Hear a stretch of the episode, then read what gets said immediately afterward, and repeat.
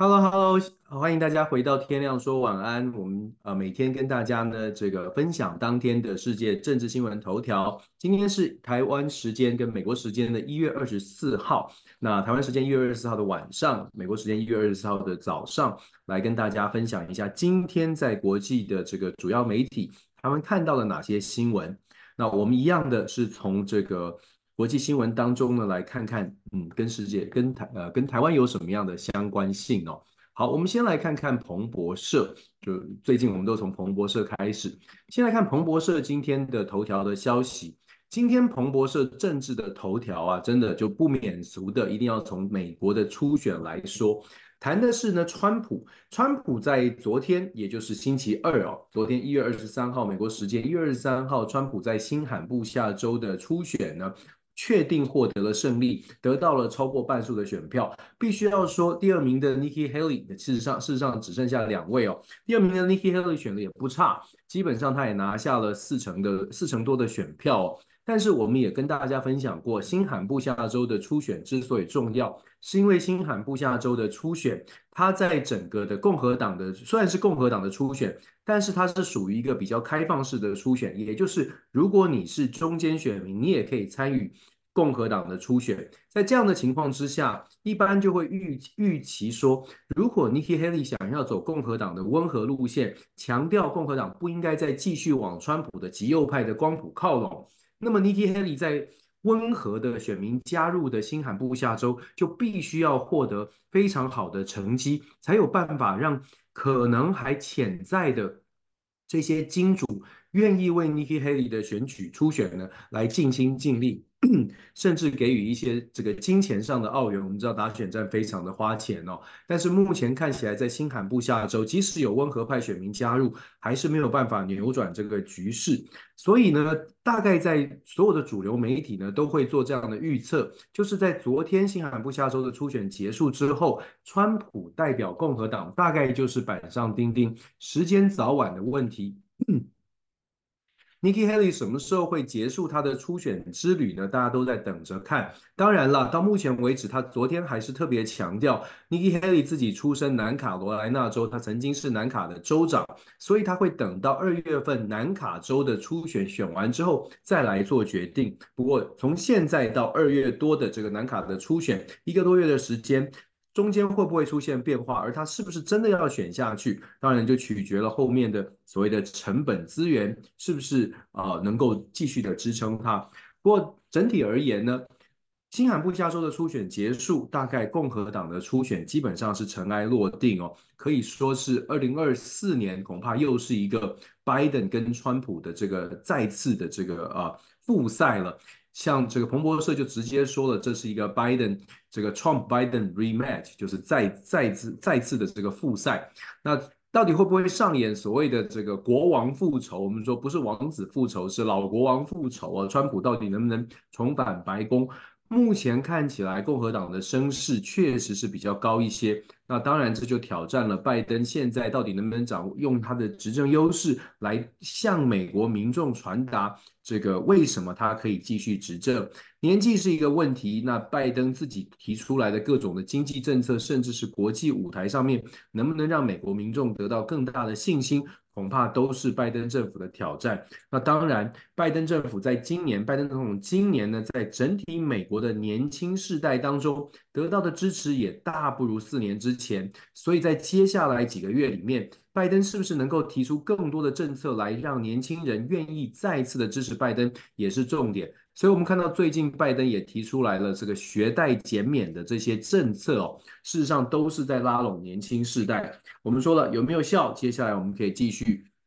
继续来再来往前看。那至于共和党呢？当然目前看起来呢，川普身边也凝聚了越来越多这个支持者。那川普的对中政策或者川普的整个对台湾的政策呢，在台湾最近讨论的非常多。我相信接下来我们可能要讨论的也是。呃，有有很多的细节要再再去做一些了解，尤其它背后有哪些人。总而言之，彭博社今天把它放在政治新闻的头版，讲的就是美国初选的结果，川普大概会代表共和党出现，如果没有其他变数。另外，彭博社讲到了也门的胡塞组织，它如何的伤害了全球的供应链。我们之前有跟大家说到，其实红海这一条线呢，如果大家看一下地图就知道，如果红海的状况不稳，所有的商船就必须要绕到非洲最南边的好望角，因为没有办法走红海，就没有办法过苏伊士运河，要绕到非洲最南边的好望角。目前看起来呢，因为从十一月开始的这个纷纷扰扰，像世界很多的船运公司呢，都面临到成本高涨的问题，货运的这个成本至少高涨了四倍。我就说从亚洲到地中海这一段货运哦，成本涨了四倍，原因是因为船工，也就是。船上的这些工作人员的薪资要 double，他们的保险，船的保险费也至少是 double 以上，然后再加上航程多了好几个礼拜，至少一两个礼拜绕到非洲南部，就说大家对就算对地理没有概念，把地图摊开你就知道，如果要绕到整个非洲大陆最南边。再往上走，可以可想而知成本会增加多少。所以，也门的这个胡塞组织呢，它这则新闻就在讲说，对于全球的航运，呃，或者是航全球的这个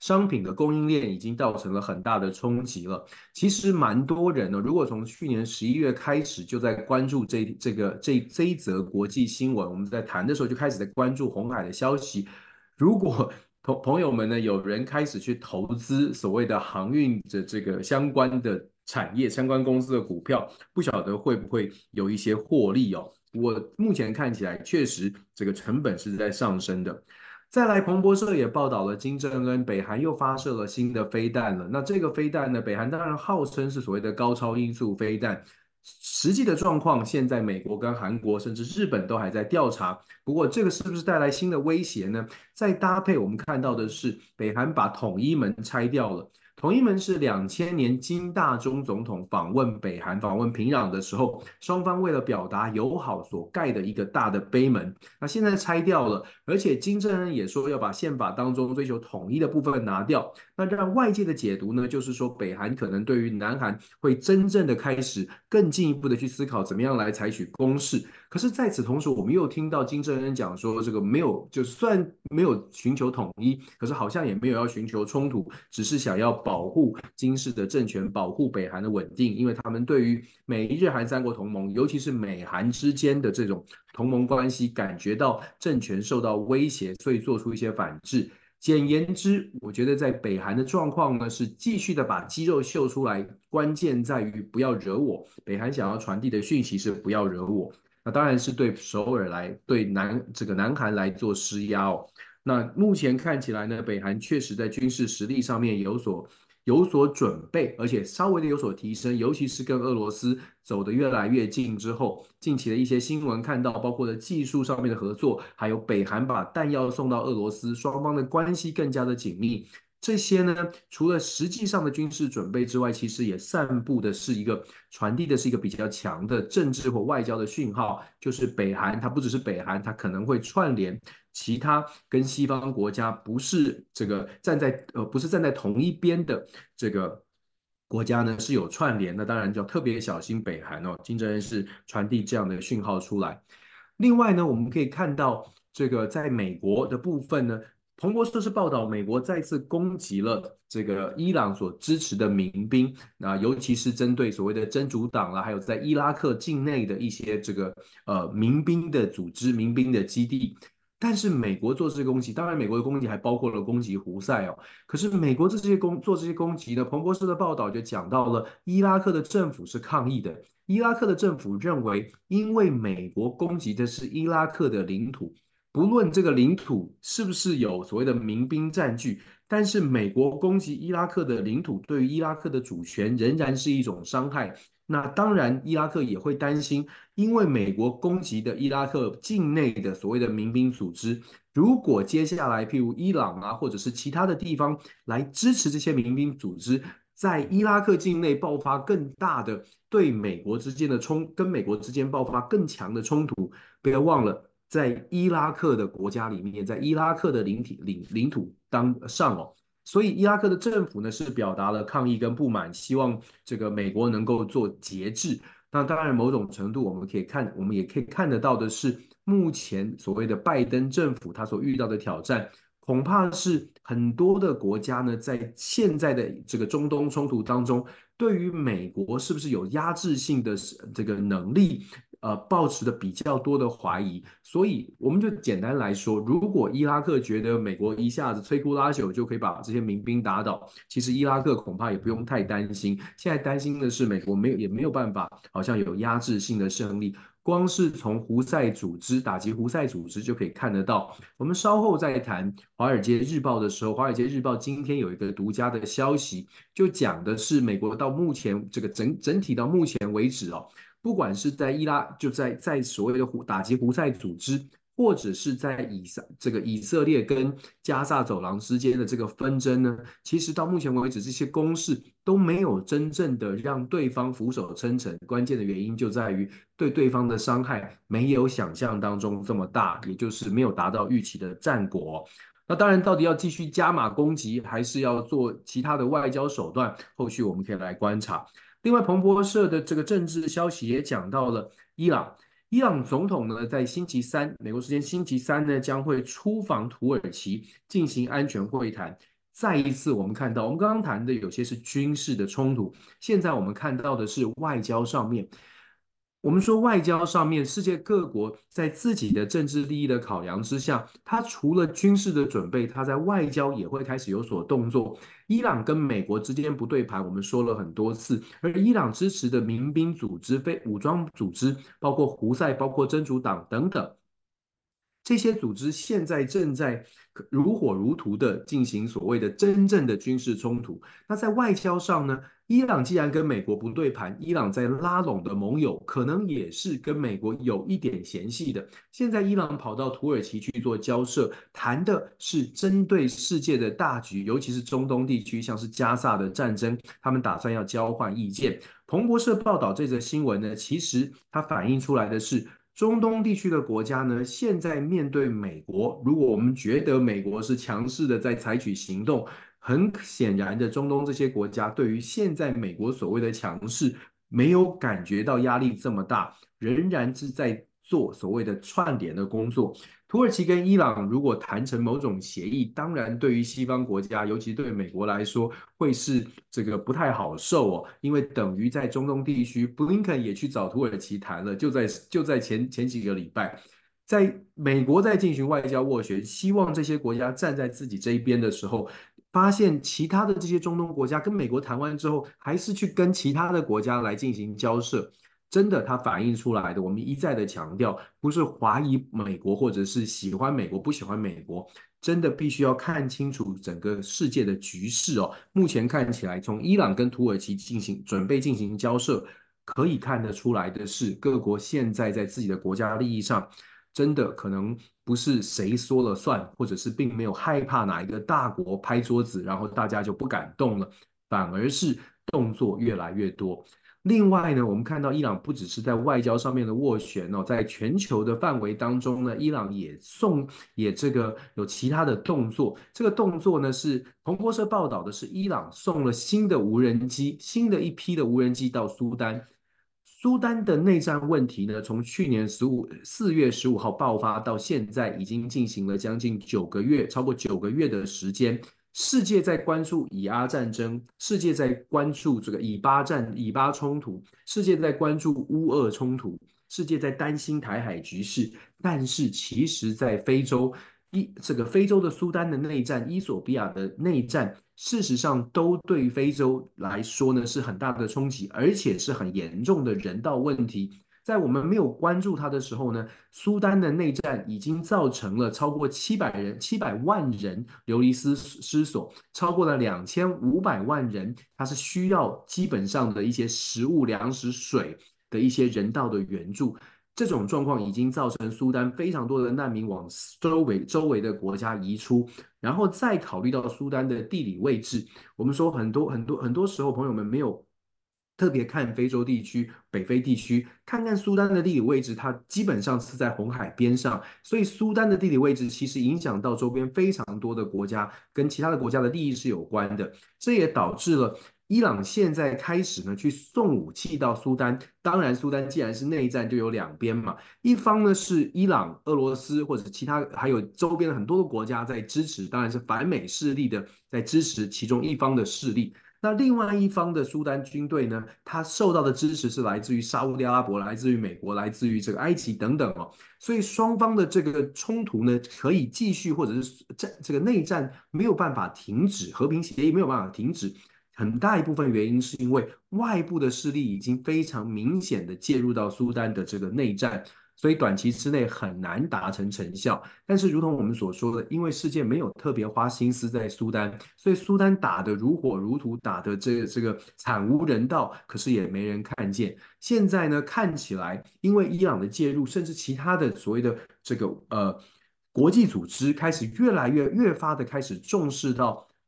在北非苏丹，在北非的这些这个内战冲突，因为它的这个外溢效果带来的负面效果，已经慢慢的让其他国家感到压力。因此，就在最近哦，中国的王毅还有这个美国的布林肯都访问了非洲。稍后我们在其他新闻也有谈到，但重点是现在的非洲的区域呢，恐怕也是相当混乱，不只是我们在头条看到的乌俄战争、以巴冲突。再再强调，现在的国际局势，它的混乱程度真的是呃，过去这一段时间从冷战之后，恐怕是最混乱的，到到目前为止恐怕是最混乱的情况，而且它还在发生。因此，我们要特别，为什么我们说天天亮说晚安？希望大家真的多多看看这个世界发生什么事。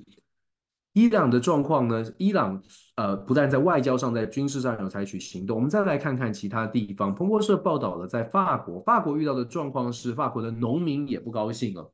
其实我们看国际新闻，现在看不到太多所谓的这个好像合作啦，一一片祥和。现在看到的是越来越多的这个不满，有的是国际上的，有的是各国国内的。其实国内跟国呃每一个国家的外交政策都是内政的延伸。外交这么混乱，当然也会连带的，基本上反映的就是各国的内政恐怕也是相当的不稳定哦。在法国这个礼拜即将要进行所谓的抗争，因为法国农民要抗争的是这个成本的高涨，不管是人力成本还是所谓的资源的成本、原物料的成本都在上涨，所以法国农民要抗议。那法国的农民抗议，在彭博社的报道当中也讲到了，整个欧洲地区呢，除了法国抗议，波兰也在抗议。波兰的问题，我们之前有跟大家说过了，因为波兰跟乌克兰的交接接壤非常近，那为了要支持乌克兰，其实当时欧盟国家是建议很多国家都进乌克兰的粮食，那乌克兰的粮食量非常大，然后它的成本相对来说是比较低廉，当然就会打击到其他国家本土的这个农呃农作农作本土的农业。那各国本土的农业，大家可以想象，每一个国家的农民都觉得自己的产品很有竞争力，都觉得自己的产品很棒。所以，当其他国家的产品大量的涌入，尤其是农产粮食产品大量涌入，而且价格比较低的时候，打击到这些在地的农业，这个反弹可这个可想而知哦。法国遇到这种状况，波兰也遇到这种状况，整个欧洲地区。我们真的不能只看军事、外交，或者是所谓的军火工业、高科技产业，或者是比较能够获利的产业。传统产业其实在现在越来越多的问题也逐渐的浮现。就是彭博社报道的，法国农民打算要抗议。另外呢，彭博社也报道了俄罗斯的一架飞机载有乌克兰人质的囚犯的战俘的飞机呢，这个被击落了。当然，俄罗斯强调的是被乌克兰的飞弹击落，上面有六十五名的乌克兰的战俘，还包括了十几位的机组人员，总共有七十几、七十四人。这个在这个空难当中，坠机事件当中呢，是不幸的罹难哦。当然，这个更这真的是这更会打击到。可能已经很脆弱的双方的互信，要要讲和平谈判，恐怕难度真的蛮高。近期呢，其实这个新闻衍生，近期有一些媒体或者是有一些在美国的政治人物呢，纷纷传出，如果美国国会不能赶快的通过对乌克兰的援助方案，乌克兰在这一场乌俄战争当中。恐怕真实的情况是不不太乐观的。虽然在媒体的报道一样，在看到乌克兰可能非但攻击了俄罗斯啦，击落了俄罗斯的战机啦，但是很多这个不少的消息都指出，乌克兰现在面临的状况，在西方国家的奥援不赶快进入的情况之下，真的可能会面临到一个弹尽援绝。当然，我们希望这个和平可以赶快的到来。可是目前看起来呢，乌克兰真的需要蛮多的这个援助，才有真正的可能说，好像可以坐上谈判桌来进行谈判。这一点，我想，嗯，恐怕是我们所说的理想跟现实的差距，现在慢慢慢慢现实面浮上台面，可能大家要认真的啊、勇敢的面对了。再来，我们看到一样的讲到，在全球范围当中呢，彭博社讲到了德国的公司。这个新闻讲的是针对德国在华的企业，也就是德国现在在中国大陆。我们知道德国的汽车厂商啦，蛮多的科技产业都在中国大陆有投资，看着当然是中国大陆的市场。所以彭博社有一则新闻，这则新闻讲的是德国的公司呢，在针对一项这。这根据一项针对德国在华企业当中，呃，这个企业所做的调查呢，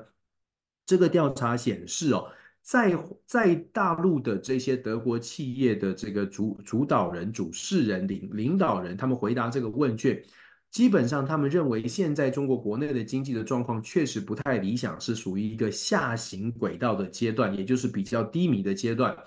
对他们来说，他们认为如果要慢慢的复苏、缓步的回升，大概要花一到三年的时间。同样，这份调查也问了其他问题，包括了他们现在觉得在在中国大陆看到的这个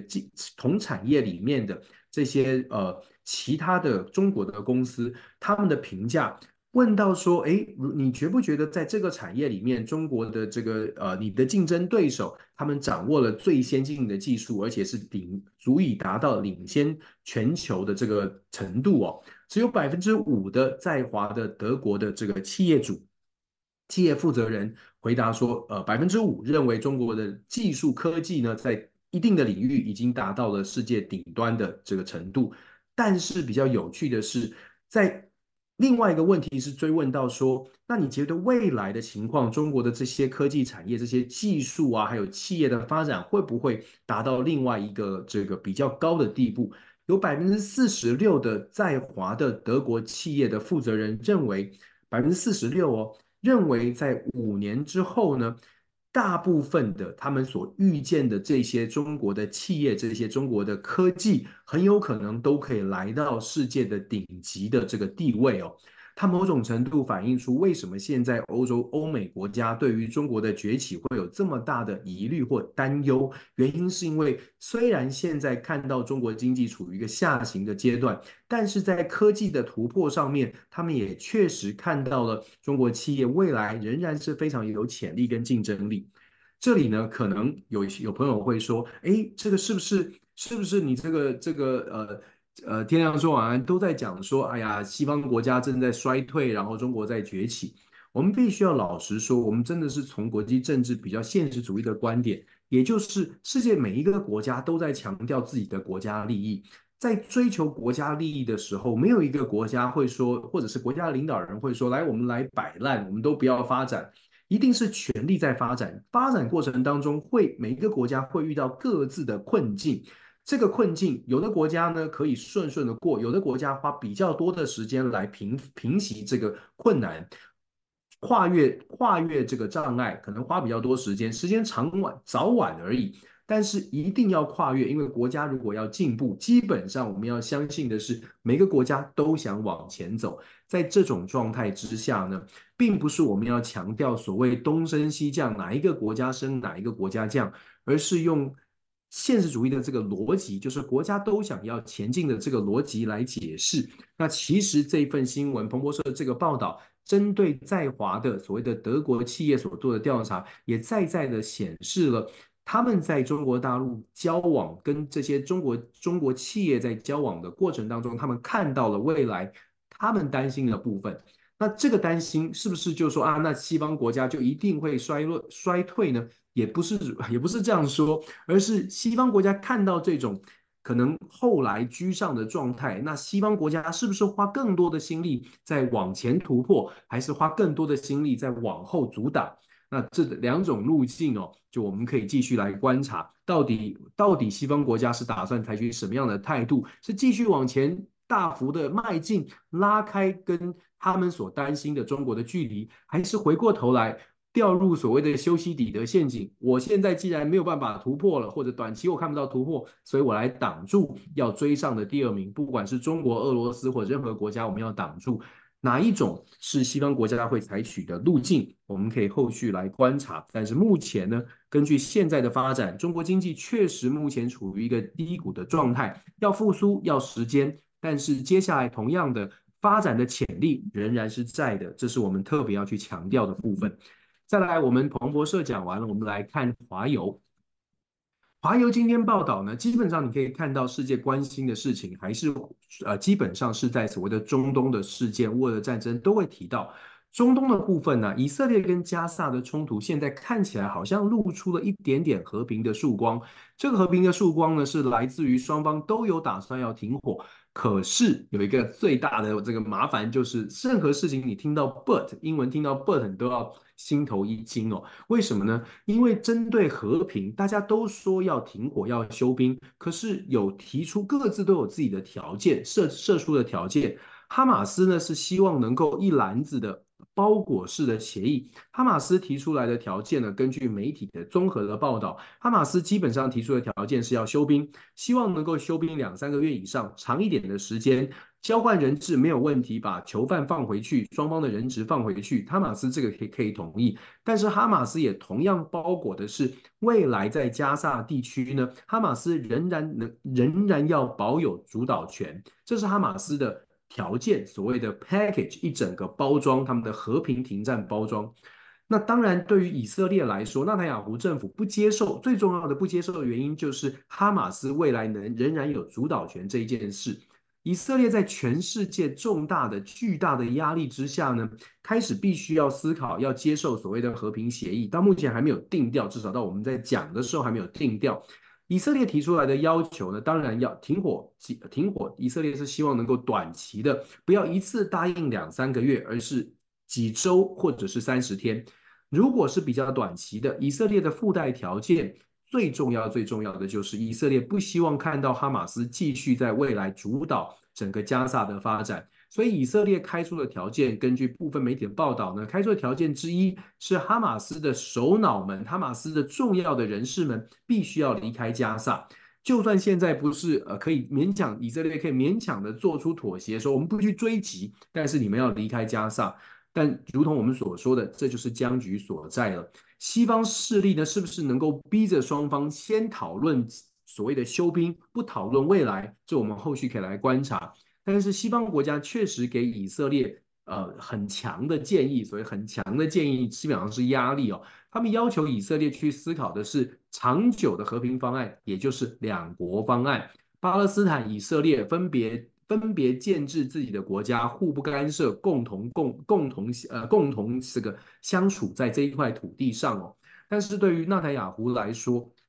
我们其实跟大家分析了很多次，纳塔雅胡的极右派政府其实对于所谓的两国方案迟迟不肯不肯接受，原因是因为他们的认知里面，从 river from river to the to the sea，也就是从约旦河到地中海，他们认为根据他们不管是宗教的想法或者是传统的这个政治立场，他们认为在这一块土地当中就只能有一个政权，就是犹太人所建立的以色列。这种根深蒂固或者这种很强的意识形态，基本上就。捆捆绑了他们。那以色列纳坦雅胡，我们也跟大家说过了。纳坦雅胡现在在盘算的是，不管是短期休兵也好，或者是继续战争也好，如果能够把时间拉得更久一点，也许拉到白宫换人，大概情势会改变。这是纳坦雅胡可能心中的盘算哦。而且到目前为止，看起来好像有一点点机会，真的看到白宫换人。不过我们还是要说，现在整个以色列的加跟加萨之间的冲突呢，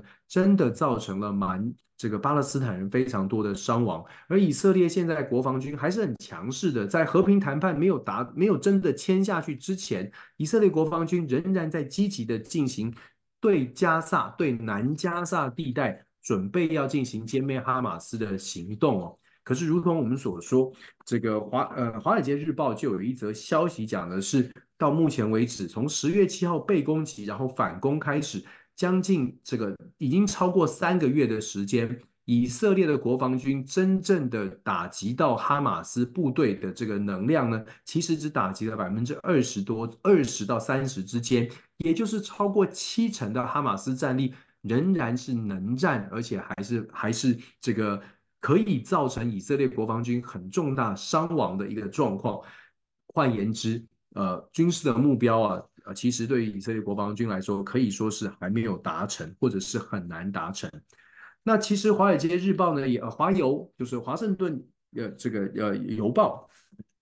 在今天的世界新闻当中，除了以巴冲突之讲了蛮多之外呢，它其实也从从人质家庭的背景视角来看，他们说啊，人质的家庭其实已经不知道有什么好期待了，毕竟他们已经到以色列的国会也做了声，也做了抗议，也要求了纳坦雅胡政府做出一些改变。对于一般的民众，尤其是受困这个人质的家属而言，坦白说，他们不会在乎什么两国方案或者任何的妥协，因为不论任何的妥协都是值得的，只要能够换回家属的性命，这是真的是从不同视角我们看到的角度不同。在华邮也讲到了这个布呃布林肯布林肯访问西非的事情，我们刚刚讲到了世界对于所谓的非洲，对于苏丹现在以伊索比亚现在的内战，基本上关注程度是很低的。那目前呢，布林肯访问西非，连布林肯访问西非的国家都会都相对来说是比较低调，特别强调布林肯访问西非跟之前王毅访问非洲，并不是分庭抗礼的意思，而是想要向非洲的这些好朋友们传达他们想要这个美国仍然继续对非洲国家给予支持的这种信号哦。只不过，如同我们之前一直都在说的。对于非洲的耕耘，恐怕不是一两次的拜会，或者是拿出部分的资源就可以有效，因为非洲所需要的援助太多太多。如果不是长期的，譬如说帮助非洲建设、建立基础建设、投资非洲，真的扎根非洲，而是蜻蜓点水的用拜会的方式强调我们会给帮忙，我们会来帮忙，其实呢，呃，说服力是相对有限哦。这也是为什么布林肯在呃华邮的这个。标题就直接下，布林肯在中国跟俄罗斯的阴影压力之下访问西非，因为很显然的，在非洲的耕耘呢，恐怕美国是稍微落后的，是稍微落后的。继续，我们来看到这个呃。《华尔街日报》，我们刚刚特别讲了，《华尔街日报》呢，其实讲到的就呃就已经就讲到了以色列的这个攻攻击的情况呢还会持续，而且呢也特别讲到说，以色列的军队针对包围南加萨的城市，他们做好了一些准备。在近期啊，以色列的军队呢遭受到哈马斯的攻势啊，在一波的猛攻当中，好像丧失了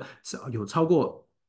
十七位。以色列的这个军方这个呃呃军事官兵丧生哦，这个打击呢，其实对于以色列来说是蛮大的，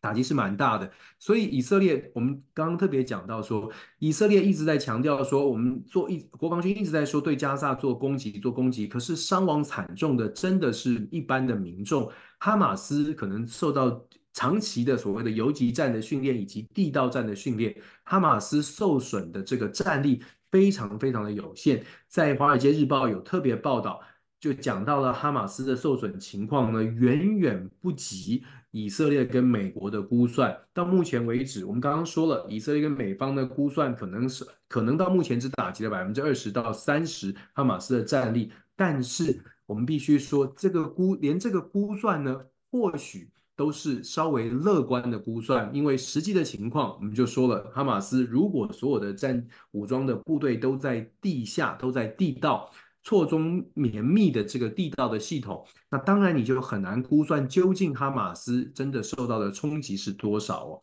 所以这个后续我们可以来继续观察。不过双方现在，如同我们所说，双方现在呢想要达成休兵停火的这个协议。呃，我们期待真的会发生，那也期待利用不管他的休兵期间是多长，期待在这一段时间呢，非常务实的能够帮助在加沙受受苦受困的朋友，呃，这个巴勒斯坦人呢，真的能够撤离个撤离到比较安全的地方哦，尤其是呃一般的老弱妇孺，我们其实真的从做人的角度来看，看这些新闻实在是非常的让人这个于心不于心不忍哦。我想就是如同我们所说的，真的是从人的视角来看，不是支持谁不支持谁的问题。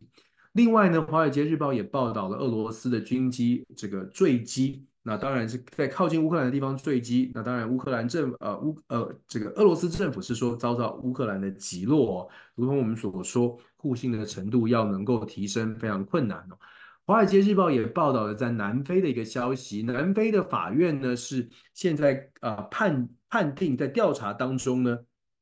这个呃逮捕了一些这个在南非当地的毒品毒枭。那他们涉及什么事件呢？在上在去年八月八月三十号哦，有一群毒枭在一栋南非约翰尼斯堡的大楼在进行毒品交易的时候呢，不慎引发了火灾，造成了整栋大楼七高达七十六个人死亡。这件事情在南非引起了极大的轰动。那在南非现在的状况是在约翰尼斯堡的所在地哦。基本上，它是一个非常犯罪率极高，而且呃，算就算不没有到无政府状态，但是整个的治安跟所谓的政府啊，跟这个呃这个黑帮啊、毒枭啊等等的关系也非常的错综复杂。那南非现在处于一个约翰尼斯堡是一个呃高犯罪率的地方，那在开普敦呃另外一个省份呢，则是比较多。相对来说比较多，呃，知识水准比较高，甚至族裔的分别而言呢，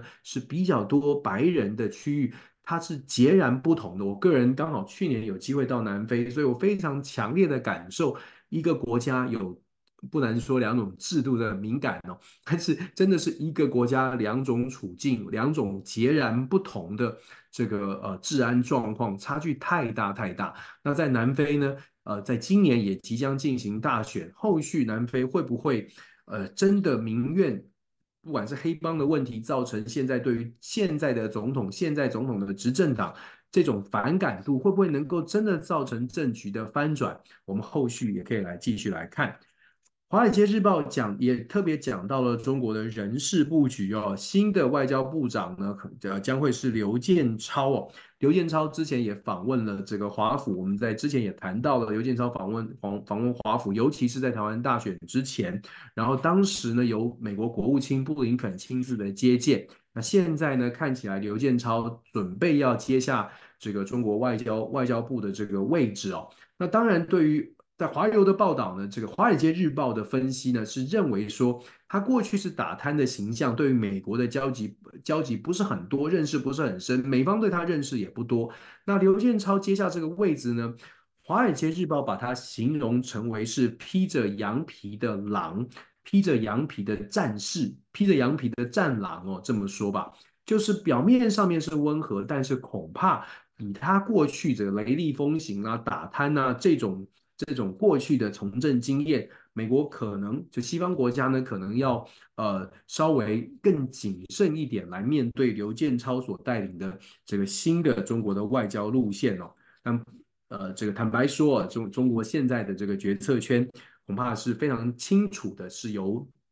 这个一呃特定的这个团体在领导啊，所以大概这个路线会是一以贯之的，由上而下非常清晰的。所以关键在于这个外交部长他是不是能够清楚地传达呃最上层的旨意，我想这些都是我们可以观察的。到底会不会回复到战狼的路线呢？美国是这样揣测，可是我觉得短期之内呢，恐怕还是稳定中国政局为主哦。会不会是战狼？我觉得嗯，应该应该不会是像以前这么的战狼。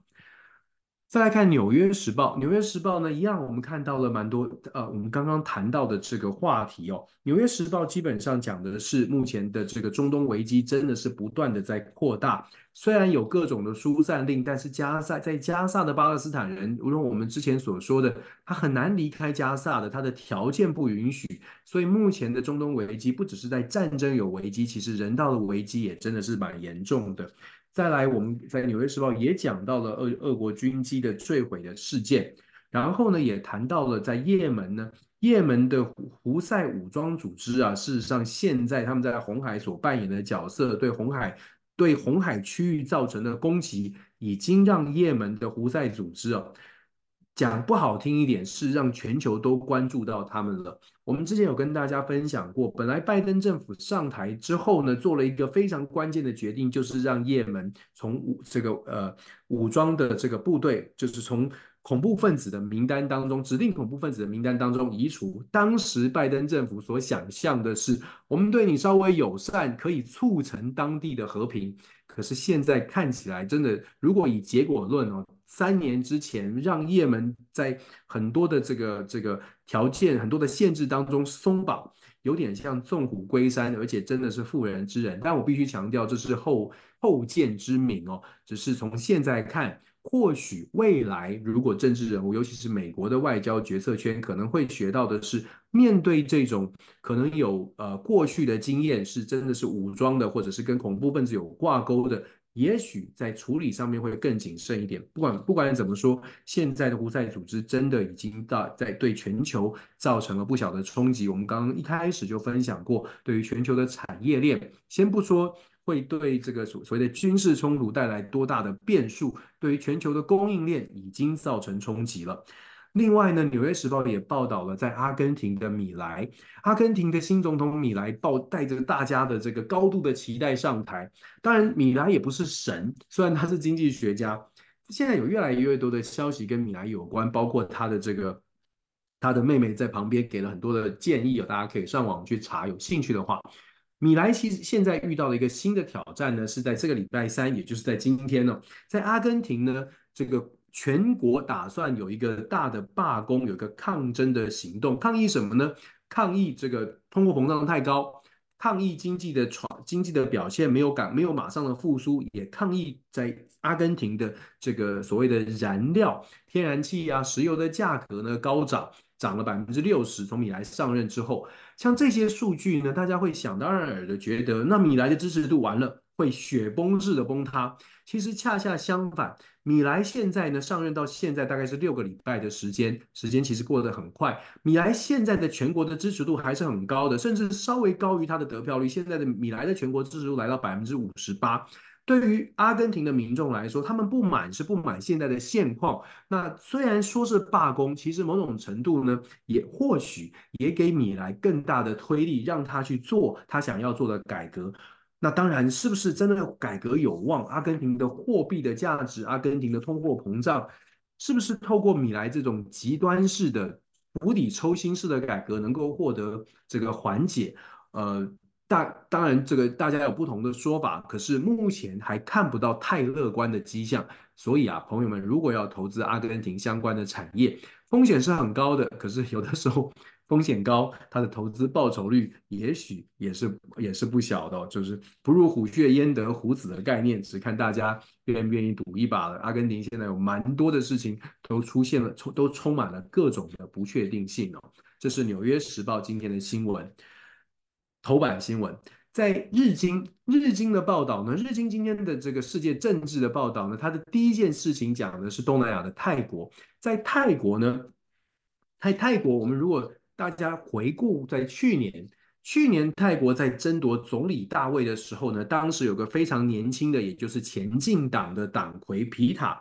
他呢在这个当选了国会议员。可是当选国会议员之后，他想要争取所谓的总理的大位，想要成为泰国最年轻的总理。但是当时法这个泰国的法院呢，是判定说他不实的申报他的过往，也就是他自己曾他自己其实还身兼了泰国媒体的董事，一个他们家族的企业的董事。那当然这个就违反了这个泰国的国会的规定了。啊，因为当时因为泰国的国会是规定说，国会的议员不能够跟媒体有关系。这个这就所谓的这个呃政治人物要退出退出媒体哦，这个在泰国法律有这样规定哦。可是但是他当时就有爆区，因为他说他其实并没有参与哦，而且这个早就已经退出，并没有跟跟跟媒体直接的营运是没有关系的。那当时就因为这这个这样的一个争议呢，他被暂时的注销了国会议员的资格。现在泰国的宪法的这个。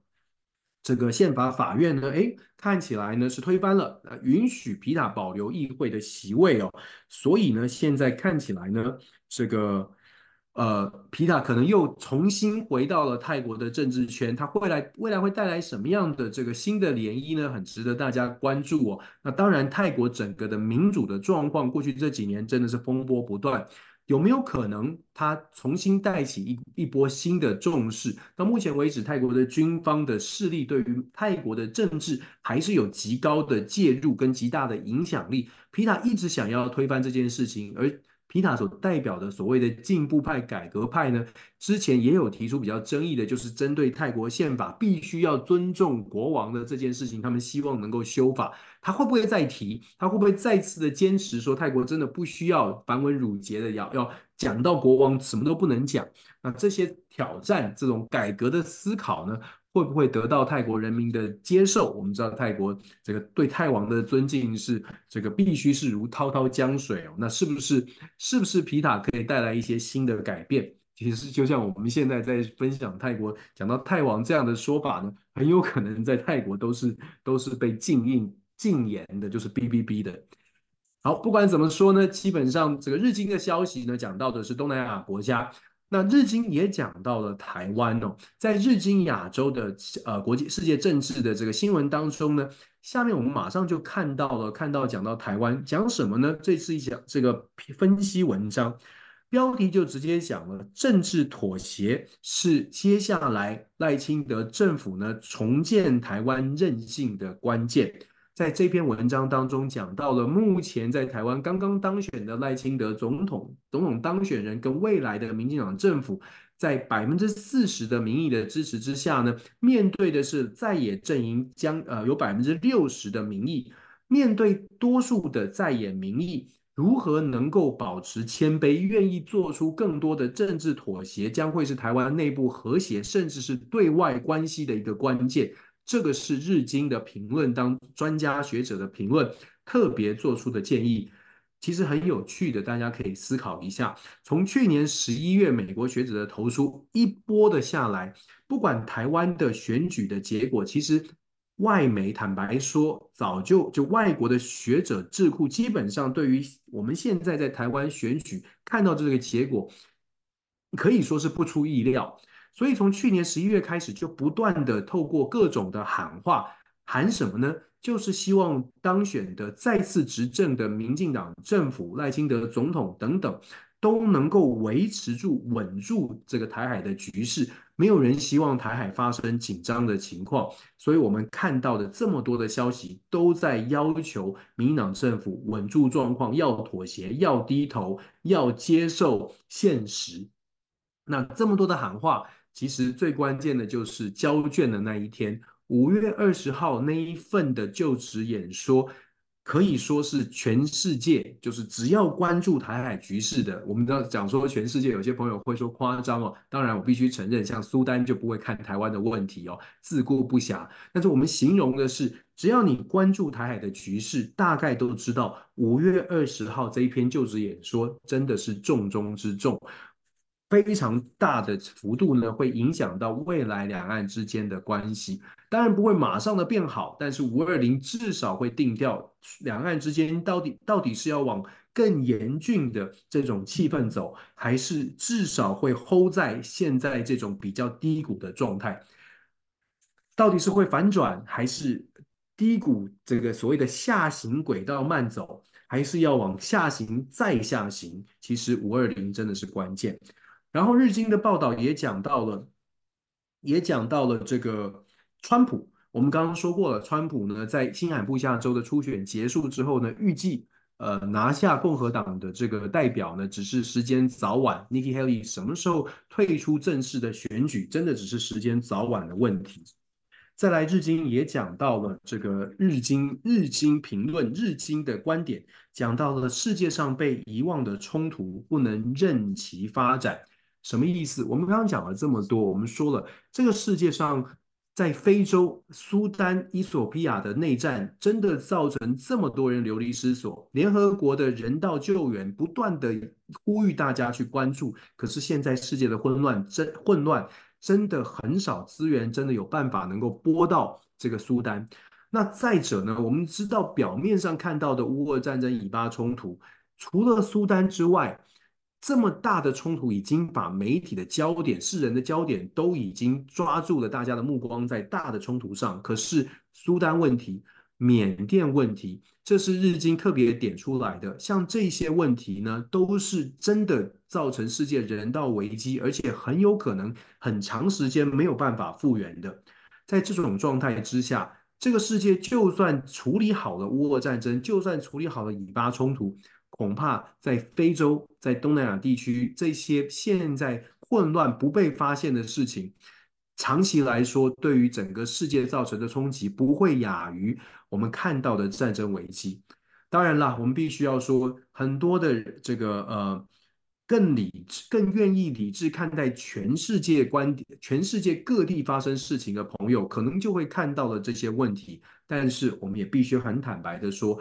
很现实，理想跟现实的落差，再次的又要强调了。理想上呢，大家都要兼顾全球的平衡发展，该救的大家都要救。可是现实，毕竟口袋里的资源有限哦。美国自顾不暇，然后要要救乌俄，要救以要要处理以巴。真的没有办法太太去关注所谓的这个非洲危机或者是缅甸状状况啊，可能说是可说说说说是可以的，表达一些书面的声明是可以的，真的要采取行动，嗯，就是现实的问题啦，就是现实的难度问题啦。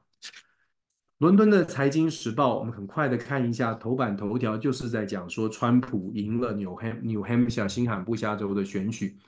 也许朋友们会说，为什么大家都关注川普，而且都是世界新闻，都会把它放在重点？因为川普赢了新罕布夏州，就像我们在 Dennis 在我们呃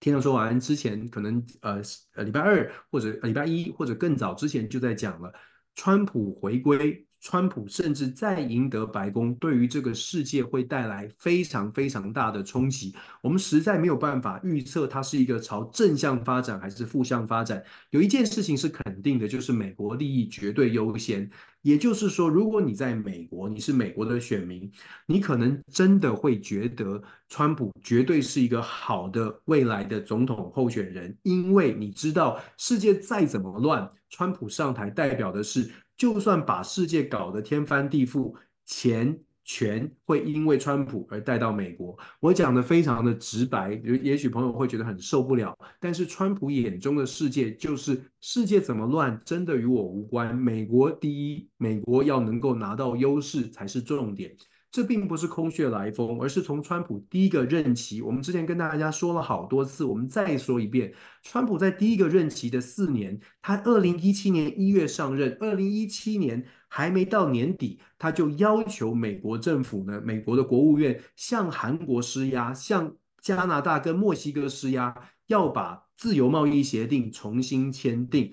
按时间都还没到，他就是要求重新签订，因为他认为美国利益在这几个所谓的 FTA 当中呢受到了损害。如果从这种角度来看，我们至少可以说一点，就是我们现在台湾在强调的是跟美国要建立所谓的自由贸易协定，台美二十一世纪贸易倡议，光是这一点，川普上台恐怕。这件事情就会面临很大很大很大的挑战，因为对川普来说，跟其他国家签自由贸易协定不是好事，要签也必须是美国利益。所以我们就说了，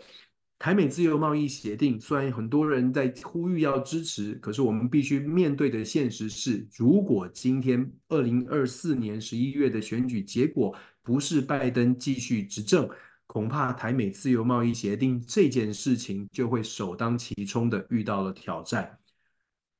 不好意思，我们都是直话直说，也许也许这个会会被贴上特定的标签，但是我觉得真的在台湾看国际新闻，如果只想听所谓的快乐新闻。这个友善新闻，那真的没有办法看到国际政治的现实面。但我还是要强调，不同的角度都应该去听一听，不是只听听天上说晚安。如果真的关注国际新闻，真的可以全世界多看、多听、多了解，然后做出自己的判断。好，联合早报，最后我们赶快看一下联合早报。联合早报新加坡的视角，我们看的其实你可以看到，我们大概都抓到了国际新闻，真的是重点的焦点的新闻，大概都能够在几呃几家媒体当中综合评析之后，全部都抓得到。因为联合早报基本上谈到的是俄罗斯军机坠毁，六十五名乌乌克兰的战俘死亡，讲到了加萨地带或许会停火一个月，交战双方交换扣押的人质，这些我们都谈到了。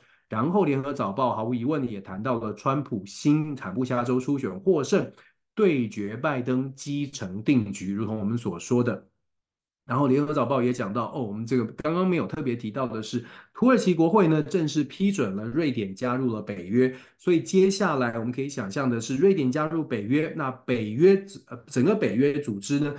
多了一个会员国，当然力量更更强一些。接下来我们会观察整个北约组织接呃呃在军事上面会做什么样的准备，而这个军事准备到底是针对现在的欧洲的情况，在针对所谓的俄罗斯，还是未来所谓的中国的威胁，北约组织也会积极的来做面对，尤其是在美国的主导之下。到底它是剑指哪一方？这个是也是我们可以观察的重点。然后朝鲜呢，朝西海发射导弹，我们也谈到了。末日中的消息呢，倒是我们刚刚没有在政治消息当中特别琢磨，但是有兴趣的朋友呢，可以稍微的、稍微的来了解一下。这个是今天早上跟大家一起来看的世界新闻的这个呃呃焦点新闻，世界的焦点新闻。有兴趣的朋友，真的如同我们所建议的，多看看不同的媒体它如何来报道。有些朋友没也许没有特别的订阅这个外国的媒体，那我们天亮说晚安，尽可能的跟大家做分享。那有一些媒体呢，像是联合早报啊这些媒体。